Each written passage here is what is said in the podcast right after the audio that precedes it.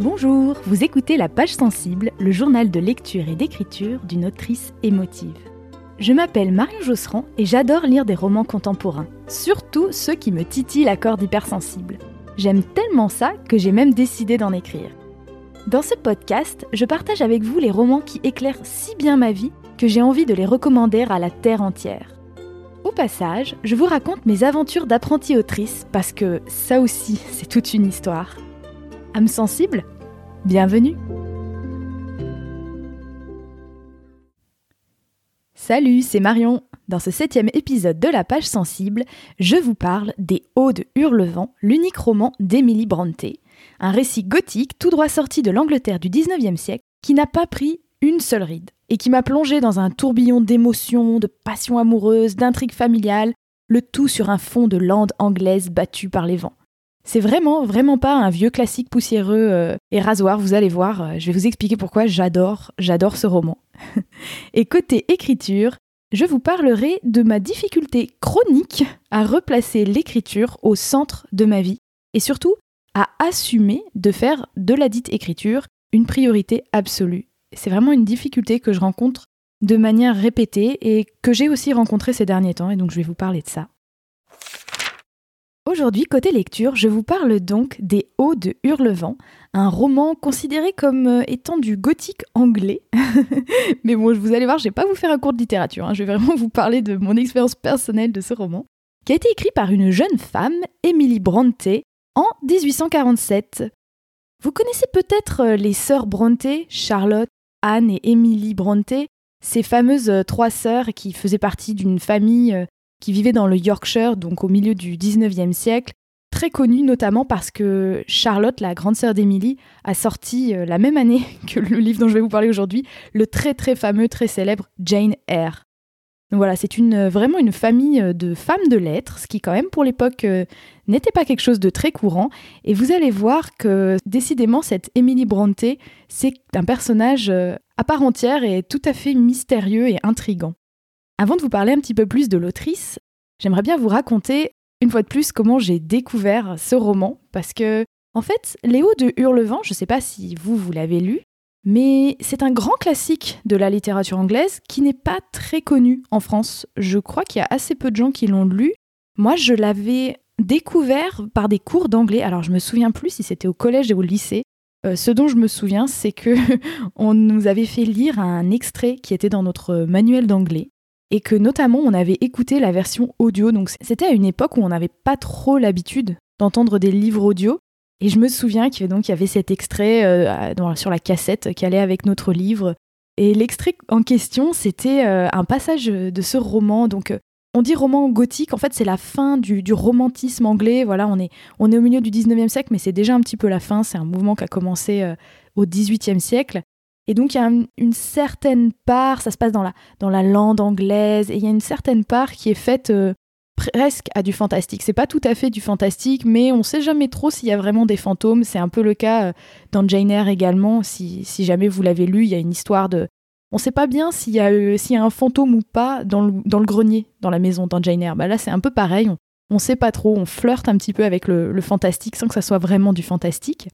donc il y a toujours plus ou moins des, des histoires de fantômes qui traînent. Et le passage que nous avait fait lire notre prof d'anglais, c'était un passage où euh, le, narrateur, Mr. Lockwood, fait un, cauchemar. Il dort, il dort dans cette vieille maison euh, de des hauts de Hurlevent, donc là, sur, euh, en haut de cette colline sur la lande dans le Yorkshire. Et il fait un cauchemar où il croit, il croit voir un, petit fantôme, mais un petit fantôme en chair et en os qui vient même lui saisir le poignet avec ses doigts glacés et qui, qui tape à la fenêtre et qui dit euh, Let me in, let me in, laissez-moi entrer, laissez-moi entrer. Et je me souviens, enfin, c'est un passage quand, quand je l'ai lu dans le livre euh, que j'ai relu récemment, donc que j'ai lu pour la première fois en fait euh, récemment. je me souviens que c'est un passage vraiment glaçant, assez flippant, mais nous, bien sûr, classe d'ado, on entendait ça. En fait, on était morts de rire. J'ai donc découvert Les Hauts de Hurlevent, qui s'appelle en anglais Wuthering Heights, en cours d'anglais, quand j'étais donc, je crois que c'était au collège. Et je suis retombée dessus tout à fait par hasard au Japon. je crois que je l'ai déjà évoqué dans ce podcast, mais pendant presque toute l'année 2020, je vivais au Japon, j'y ai fait un visa vacances-travail, donc j'avais un visa d'un an qui me permettait à la fois de travailler sur place, mais aussi d'être en vacances. C'est génial les, les visas vacances-travail parce que on a le droit de faire ce qu'on veut. le visa nous autorise à travailler, à avoir un travail salarié rémunéré, mais aussi on a le droit de ne pas travailler. Ce qui n'est pas le cas, par exemple, si on a un simple visa de travail.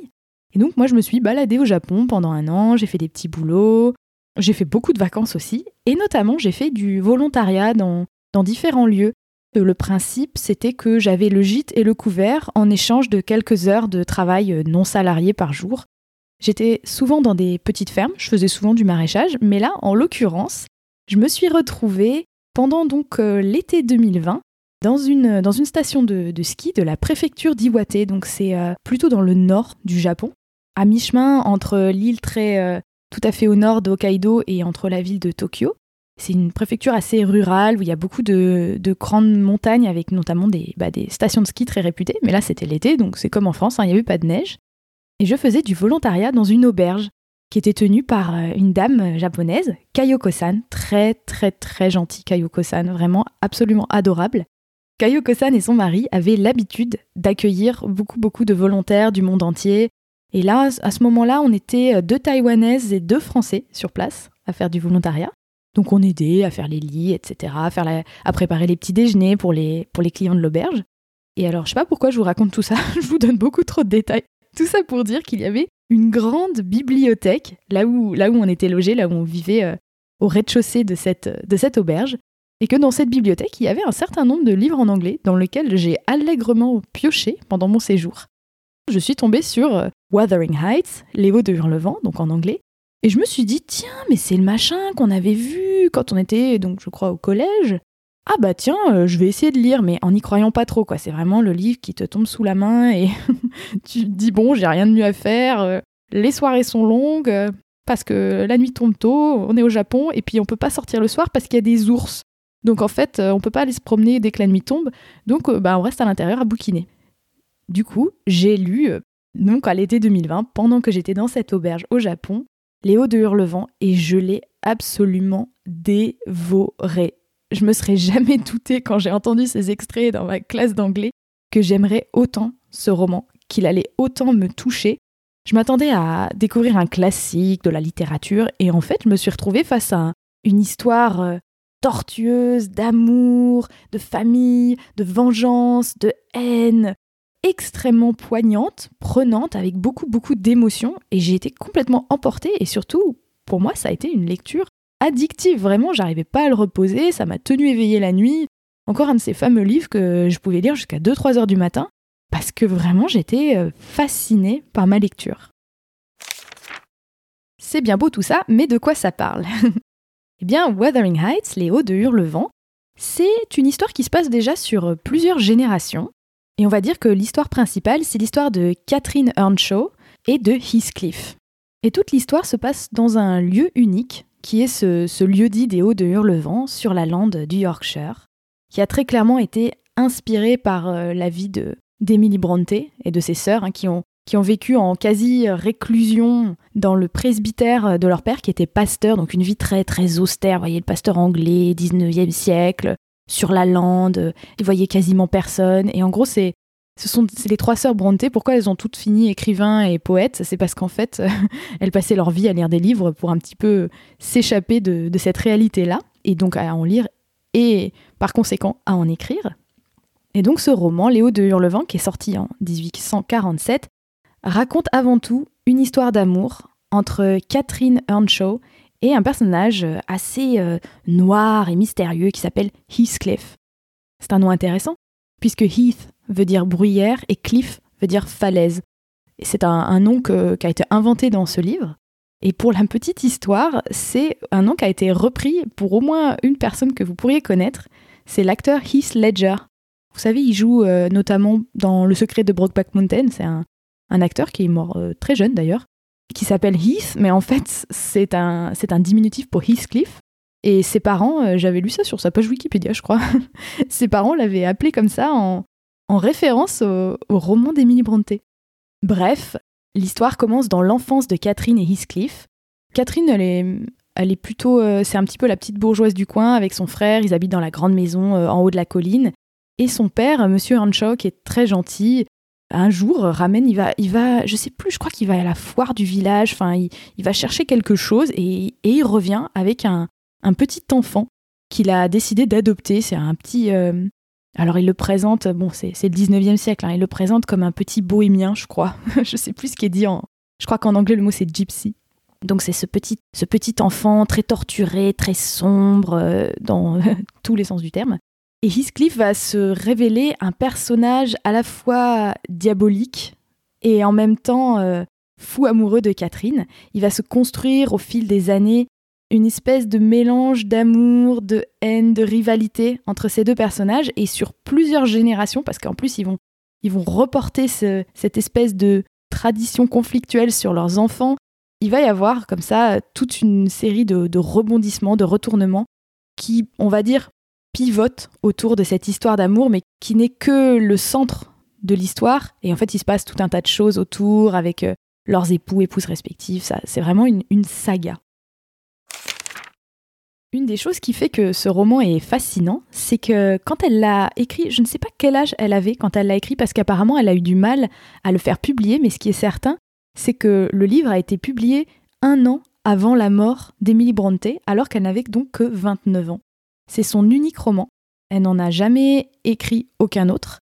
Et bon, bah, il se trouve qu'elle est décédée euh, un an seulement après sa parution. Et hum, elle n'a pas été reconnue de son vivant pour euh, la qualité de, son, de son écriture. Ce livre, il a beaucoup choqué parce qu'en fait, les personnages sont très sombres. Il y a vraiment des histoires. Euh, c'est assez immoral. Ça rentrait pas dans la, petite morale très étroite protestante anglaise de l'époque. C'était un, livre, c'était un, coup de pied dans la fourmilière, ce livre. Et il a été reconnu plutôt euh, à la fin du 19e siècle. Et aujourd'hui, c'est vraiment reconnu comme un, classique de la littérature anglaise, un très grand roman.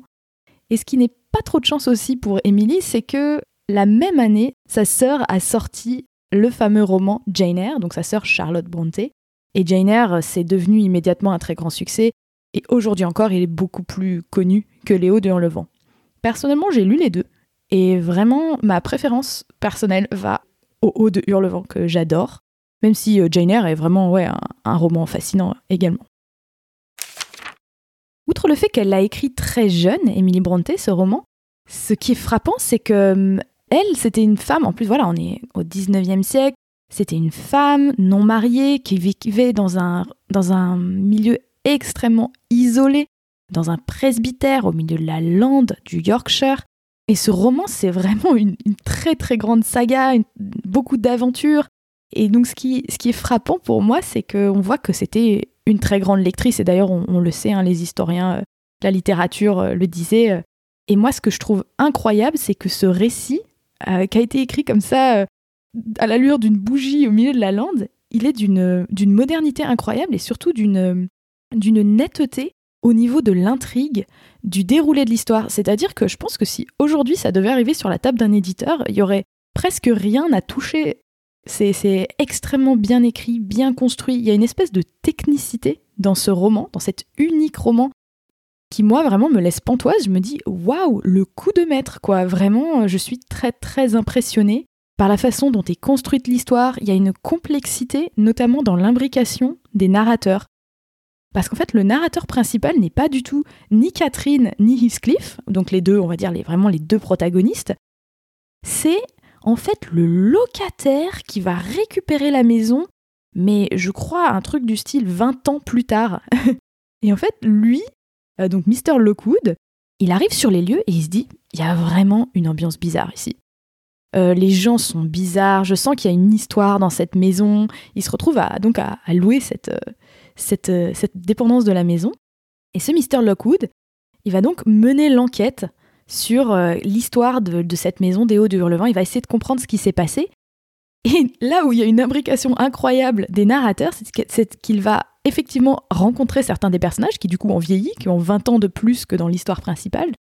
Et notamment, il va rencontrer la bonne, Nelly, donc la bonne de la famille, qui a toujours euh, qui a le même âge que Catherine et qui a en fait grandi avec eux parce qu'à l'époque voilà les domestiques vivaient dans la maison. Et donc Nelly raconte l'histoire de Catherine et Heathcliff à Mr. Lockwood. Donc vous voyez l'imbrication, tous les intermédiaires qu'on a entre le lecteur et les personnages principaux. Et pourtant, ça marche, mais du tonnerre, c'est-à-dire qu'on ça fonctionne très bien, c'est vraiment bien fichu. Je tiens à préciser également que selon moi, ce roman, vraiment comme je disais dans l'intro, n'a pas pris une seule ride. Je me suis sentie extrêmement concernée par l'histoire. Ça m'a tenu donc éveillée une partie de la nuit, c'était une lecture addictive. J'ai pas eu cette impression de distance qu'on peut avoir avec certains textes classiques, du tout, du tout. Et en plus, ça touche à des thèmes qui, moi, me sont chers. Euh, les triangles amoureux, les histoires d'amour complexes, l'amour impossible. Il y a quelque chose de tragique. Et en même temps, il y a une forme de rédemption à la fin. Alors je veux rien vous spoiler, mais c'est à la fois un roman assez noir et en même temps il y, a de la, il y a de la lumière, et notamment sur la dernière partie. Et je trouve que ça, ça a quelque chose de très addictif. Ça donne envie de le, relire à l'infini. Par ailleurs, la langue d'Amélie Brontë est vraiment très riche, très poétique. Elle était, en fait, avant d'être romancière, elle était poète. Elle a surtout beaucoup, beaucoup, beaucoup écrit de poèmes. Elle a même publié des poèmes dans un recueil avec ses sœurs elle fait donc parfaitement honneur au paysage torturé du Yorkshire et également, comme je vous le disais avant, aux émotions euh, très variées des personnages. Et notamment, elle nous décrit très très bien la lande frappée par le vent, ce, lieu chargé d'histoire et de secrets que sont les hauts de Hurlevent. Et vraiment, on s'y croit avec plein de petits détails sensoriels qui font que on est plongé dans cet univers euh, en plein 19e siècle. Enfin, c'est quelque chose que je dis souvent dans les livres que je vous présente, mais je pense que c'est parce que c'est quelque chose que j'apprécie et que je recherche aussi dans les livres que je lis. Les personnages ne sont pas du tout, du tout manichéens. On n'a pas euh, les gentils d'un côté, les méchants de l'autre. Même Mr. Lockwood, qui est seulement le narrateur et un peu l'observateur, même lui, à un moment, il va se retrouver à faire des choses plus ou moins morales. Et alors, les personnages de Catherine et Heathcliff, ils sont, euh, je dirais, objectivement détestables mais en fait, on a quand même envie que ça se passe bien pour eux. C'est vraiment très bien fait. En termes d'extrait, je ne voulais pas trop vous spoiler, donc j'ai choisi un passage qui se trouve plutôt au début du roman et qui se trouve dans ce temps euh, présent, le temps de la narration, où Mr. Lockwood, le fameux narrateur, décide de traverser la lande pour se rendre à la maison principale des Hauts de Hurlevent, où vit encore Heathcliff, là je vous, je vous spoil pas parce qu'on le sait dès le début, c'est en fait c'est son propriétaire, euh, Heathcliff est le propriétaire, Mr. Lockwood lui loue une des dépendances des Hauts de Hurlevent. Et Mr. Lockwood se, sent très isolé, il est nouveau venu dans la région, il se sent très isolé sur cette lande, et du coup il décide de, sous la neige de traverser la lande pour aller se faire payer le thé chez, euh, son voisin, entre gros guillemets, hein, parce que je crois qu'il faut qu'il marche pendant peut-être une demi-heure. Et il rejoint la maison principale et il va voir euh, Mr. Avec euh, l'intention de se faire inviter pour le thé parce que bah il s'ennuie comme un rat mort. Sauf que une fois devant la maison, déjà au début, personne ne veut lui ouvrir, il a du mal, euh, il y a un domestique qui lui aboie dessus, littéralement les chiens qui lui aboient dessus, c'est vraiment pas top. Puis il finit par arriver à, il y a un jeune homme qui arrive très bourru et qui le fait rentrer, il sait pas trop qui c'est celui-là. Ce jeune homme le fait rentrer dans la salle principale et, et là il voit qu'il y a il y a la, maîtresse de maison qu'il prend pour la femme de Heathcliff. Alors moi je vous le dis, c'est pas la femme de Heathcliff, mais je vous dirai pas qui c'est. Et là, gros malaise, parce que en fait, euh, la fille, elle est super mal polie avec lui. L'autre gars, très bourru, euh, il dit rien, il se met dans un coin. Personne l'invite à s'asseoir. Il se dit, mais c'est vraiment le moment où le narrateur commence à se dire, mais qu'est-ce que c'est que cette ambiance pourrie? Qu'est-ce qui s'est passé dans cette maison pour que tout le monde se fasse la tronche comme ça? Et c'est un petit peu l'élément déclencheur du récit, où Mr. Lockwood, par la suite, va aller mener l'enquête sur cette famille pour essayer de comprendre quels sont les secrets qu'il cache. Je toussais une fois de plus et me rapprochais de l'âtre, renouvelant mes commentaires sur le triste temps de cette soirée. Vous n'auriez pas dû sortir, dit-elle en se levant pour prendre sur la cheminée deux des boîtes à thé peintes. Jusqu'alors, elle avait été abritée de la lumière. Maintenant, je distinguais nettement sa silhouette et son visage. Elle était élancée, en apparence à peine sortie de l'adolescence, admirablement faite et avec la plus exquise petite figure que j'ai jamais eu le plaisir de contempler. Des traits fins, très réguliers, des boucles blondes, ou plutôt dorées, qui pendaient librement sur son cou délicat, et des yeux qui eussent été irrésistibles si l'expression en eût été agréable. Heureusement pour mon cœur sensible, le seul sentiment qu'il révélait tenait le milieu entre le dédain et une sorte de désespoir, qu'on était étrangement surpris d'y découvrir. Les boîtes étaient presque hors de sa portée. Je fis un mouvement pour l'aider. Elle se tourna vers moi du même air qu'aurait un avare si quelqu'un voulait essayer de l'aider à compter son or. Je n'ai pas besoin de votre assistance, dit-elle sèchement. Je peux les atteindre toute seule. Je vous demande pardon, me hâtai-je de répliquer. Vous a-t-on invité à prendre le thé? demanda-t-elle en attachant un tablier sur sa robe noire très propre. Elle balançait une cuillerée de thé au-dessus de la théière. J'en prendrai une tasse avec plaisir. Vous a-t-on invité? répéta-t-elle. Non, dis-je en souriant à demi. Mais vous êtes tout indiqué pour le faire? Elle rejeta le thé, la cuillère et tout le reste, et se rassit sur sa chaise avec un mouvement de dépit, le front plissé, la lèvre inférieure rouge en avant, comme celle d'un enfant prêt à pleurer. Voilà, c'était juste un petit extrait pour vous montrer un petit peu la bonne ambiance quand Mr. Lockwood arrive sur place et ce qui va le pousser à essayer de comprendre ce qui se passe au haut du Hurlevent. L'extrait que vous avez entendu était une euh, traduction de Frédéric Delbecq dans la collection À tous les vents de la Bibliothèque électronique du Québec. J'espère que cette présentation, dans laquelle j'ai essayé de ne pas trop vous révéler l'histoire pour ne pas trop vous spoiler, vous aura donné envie de lire Les Hauts de Hurlevent. Vraiment, moi je trouve que c'est un régal et surtout, ça se lit tout seul, donc euh, faites-vous plaisir. Et à présent, passons à l'écriture. C'est un peu délicat pour moi de vous parler d'écriture aujourd'hui, parce que je suis dans une période de transition en ce moment. Euh, ça fait ces deux dernières semaines, euh, j'ai commencé un nouveau travail, un travail à mi-temps que, que justement j'avais recherché expressément parce que je voulais être à temps partiel pour avoir du temps pour écrire. Et je me rends compte une fois de plus que c'est difficile pour moi d'écrire dans ces périodes de transition euh, où je dois m'habituer à un nouveau rythme, nouveau lieu de travail, nouveaux collègues. Et du coup, j'ai très très très peu écrit ces deux dernières semaines. Et c'est difficile à admettre euh, pour moi. Mais je me rends compte que parfois, j'arrive pas à avoir l'espace pour écrire. C'est-à-dire que même si techniquement j'ai du temps, mentalement, j'ai du mal à, faire la place. Et je me rends compte que hum, le plus difficile pour moi, c'est de faire de l'écriture une priorité. J'ai l'impression que dès qu'il y a autre chose, bah, par exemple là, c'est le fait de, bah, de faire toutes les démarches administratives autour de ma prise de poste. J'ai aussi euh, reçu des amis, de la famille. Euh, il fallait que je m'occupe de, aussi d'autres démarches administratives personnelles, des rendez-vous, etc. Et systématiquement, ça passe en premier. J'ai du mal à me dire, à considérer l'écriture comme je pourrais considérer par exemple mon temps de travail salarié. Par exemple, si je dois prendre un rendez-vous chez le dentiste, je vais évidemment pas le prendre sur mon temps de travail salarié. Donc qu'est-ce que je vais faire? Eh bien, je vais le prendre sur un des jours que je consacre à l'écriture. Et paf, ça tombe au milieu de l'après-midi. Et en fait, eh ben, ça me mange mon après-midi d'écriture. Et voilà, je me rends compte que j'ai toujours tendance à faire passer d'autres choses avant l'écriture. Et je ne sais pas si c'est parce que parce que écrire c'est dur et que peut-être c'est une façon de, de procrastiner. Peut-être qu'il y a une, partie de moi qui inconsciemment cherche à, à éviter le dur labeur de l'écriture. Mais je me demande aussi dans quelle mesure ça relève d'une forme un petit peu cachée, un petit peu inconsciente de culpabilité. Parce que je crois qu'il y a toujours une petite partie de moi qui culpabilise à m'offrir ce temps d'écriture et à m'autoriser à écrire et à vraiment y passer des heures, de l'énergie.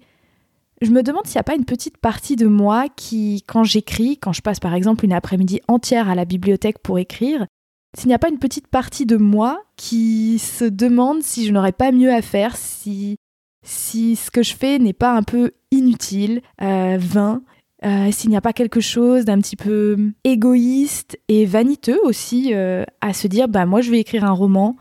Voyez, je ne sais pas si ça vous parle ce que je dis, mais j'imagine que si certains d'entre vous font aussi d'autres activités créatives ou même, même d'autres choses, je sais pas, par exemple faire du sport, peut-être que vous vous retrouvez là-dedans.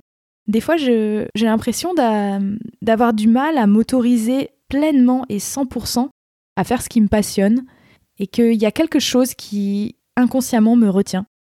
Et donc ça se traduit par le fait que je fais passer toutes les autres obligations avant l'écriture. Donc ma bonne résolution pour les semaines à venir et que je prononce dans ce podcast face à vous afin de aussi d'en être plus redevable, c'est d'essayer de remettre l'écriture au centre de mes priorités. Je pense que je vais y arriver là aussi, je suis, je suis dans une période vraiment de transition, je viens vraiment juste de commencer mon nouveau travail. Et je pense qu'il va me falloir quelques semaines pour stabiliser mon emploi du temps, voir euh, quel jour je peux aller à quelle bibliothèque, selon les horaires d'ouverture. Enfin, il faut que, faut que je réorganise toute ma petite semaine. Également aussi organiser ben, le rythme pour moi d'enregistrement, euh, d'éditing du podcast, etc. J'espère donc arriver à me construire une bonne petite routine et que ça me permettra de, tenir euh, le rythme et de terminer mon premier jet. Là, j'en suis toujours, comme j'ai pas beaucoup avancé, j'en suis toujours à peu près aux deux tiers de mon premier jet.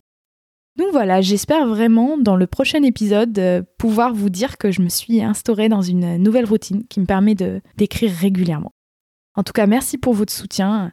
Et c'est important pour moi de pouvoir vous parler de mon écriture dans ce podcast parce que ça me motive et aussi bah, ça me met un petit coup de pied aux fesses, ce qui n'est pas plus mal. Merci d'avoir écouté cet épisode numéro 7 de la page sensible. J'espère qu'il vous a donné envie de lire Les Hauts de Hurlevent qui d'ailleurs me semble assez méconnu en France, et je me demandais, est-ce que vous, vous en aviez déjà entendu parler, et est-ce que vous l'avez lu? Pour réagir, rendez-vous sur le site du podcast, où vous trouverez comme d'habitude une page consacrée à cet épisode. Je suis toujours ravie de lire et de répondre à vos petits commentaires. Et pour recevoir des recommandations exclusives de films et de podcasts en lien avec chaque épisode de la page sensible, n'oubliez pas de vous abonner à ma newsletter bimensuelle en cliquant sur le lien dans la description du podcast. Enfin, ne ratez pas le prochain épisode, dans lequel je vous parlerai d'un de mes plus gros coups de cœur de ces dernières années, l'excellent Call Me By Your Name, que vous connaissez peut-être pour sa magnifique adaptation au cinéma. J'ai vraiment très hâte de vous en parler, et même j'adore tellement ce livre que j'ai le trac de vous en parler. A très bientôt, et d'ici là, je vous souhaite de belles lectures.